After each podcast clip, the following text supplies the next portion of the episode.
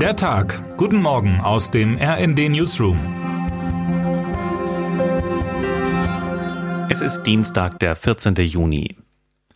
Die Politik hat es auch nicht immer einfach. Gerade in Krisenzeiten muss sie oft unter großem Zeitdruck Entscheidungen treffen, ohne genau zu wissen, ob sie tatsächlich die gewünschte Wirkung erzielen. Der sogenannte Tankrabatt allerdings war von Anfang an eine Idee, die weder inhaltlich noch technisch recht einleuchten wollte. Warum soll die Allgemeinheit durch einen Steuernachlass beim Sprit das Autofahren finanzieren, wo doch gleichzeitig die Bundesregierung zum Benzinsparen aufruft und mit einem 9-Euro-Ticket die Menschen von der Straße auf die Schiene bewegen will?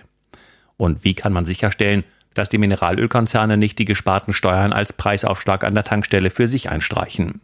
Beide Fragen konnten bis heute nicht recht beantwortet werden. Den Tankrabatt gibt es seit dem 1. Juni trotzdem. Und nach allem, was man weiß, fließt das Steuergeld, immerhin mehr als 3 Milliarden Euro, zum Gutteil direkt in die Kassen der Ölkonzerne.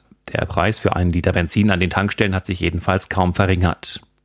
Statt den Steuerrabatt nun schleunigst wieder zu kassieren, will Klimaschutzminister Robert Habeck nun das Kartellrecht verschärfen, um augenscheinliche Preisabsprachen leichter zu sanktionieren, unlautere Gewinne abzuschöpfen oder sogar Unternehmen in Kartellstrukturen zu zerschlagen. Zwar erhält der Grünenminister Zuspruch von allen Ampelparteien, allerdings scheint ein neues Kartellrecht mit derart weitreichenden Änderungen kaum schnell umsetzbar und zudem rechtlich problematisch.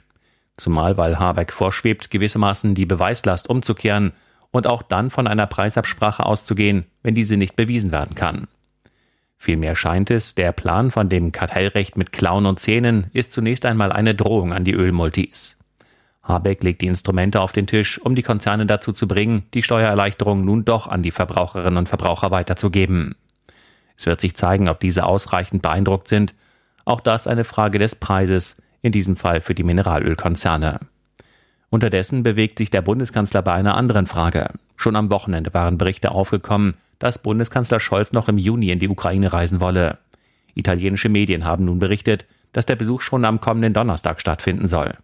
Scholz soll demnach Kiew gemeinsam mit dem italienischen Regierungschef Mario Draghi und Frankreichs Präsidenten Emmanuel Macron besuchen. Seit längerem wird Scholz kritisiert, weil er keinen Besuch in Kiew plante oder Einladungen des ukrainischen Präsidenten Volodymyr Zelensky ausschlug. Termine des Tages. Jerusalem. EU-Kommissionspräsidentin Ursula von der Leyen besucht den Nahen Osten. Ihr wird die Ehrendoktorwürde der Ben-Gurion-Universität in Beersheba verliehen. Anschließend reist die Präsidentin nach Ramallah, um den Premierminister der palästinensischen Autonomiebehörde, Mohamed Stayed, zu treffen. Am Nachmittag ist ein Treffen in Jerusalem mit dem israelischen Staatspräsidenten Isaac Herzog geplant, sowie ein Besuch der Gedenkstätte für die Opfer des Holocaust Yad Vashem. Am Abend trifft von der Leyen den israelischen Ministerpräsidenten Naftali Bennett. Den Haag. Die Regierungschefs von Dänemark, Belgien, Rumänien, Polen, Lettland und den Niederlanden kommen zu einem Arbeitsessen zusammen, um mit NATO-Generalsekretär Stoltenberg den kommenden NATO-Gipfel vorzubereiten. Wer heute wichtig wird. Hansi Flick. Nach zuletzt vier Spielen mit einem 1 zu 1 in Folge kämpft die deutsche Fußballnationalmannschaft weiter um einen Sieg gegen einen großen Gegner. Die nächste Chance hat sie heute Abend in der Nations League. Zum Rückrundenstart geht es gegen Italien. Und damit wünschen wir Ihnen einen guten Start in den Tag. Text Dirk Schmaler, am Mikrofon Johannes Schmidt und Sönke Röhling. Mit rnd.de, der Webseite des Redaktionsnetzwerks Deutschland, halten wir Sie durchgehend auf dem neuesten Stand. Alle Artikel aus diesem Newsletter finden Sie immer auf rnd.de slash der Tag.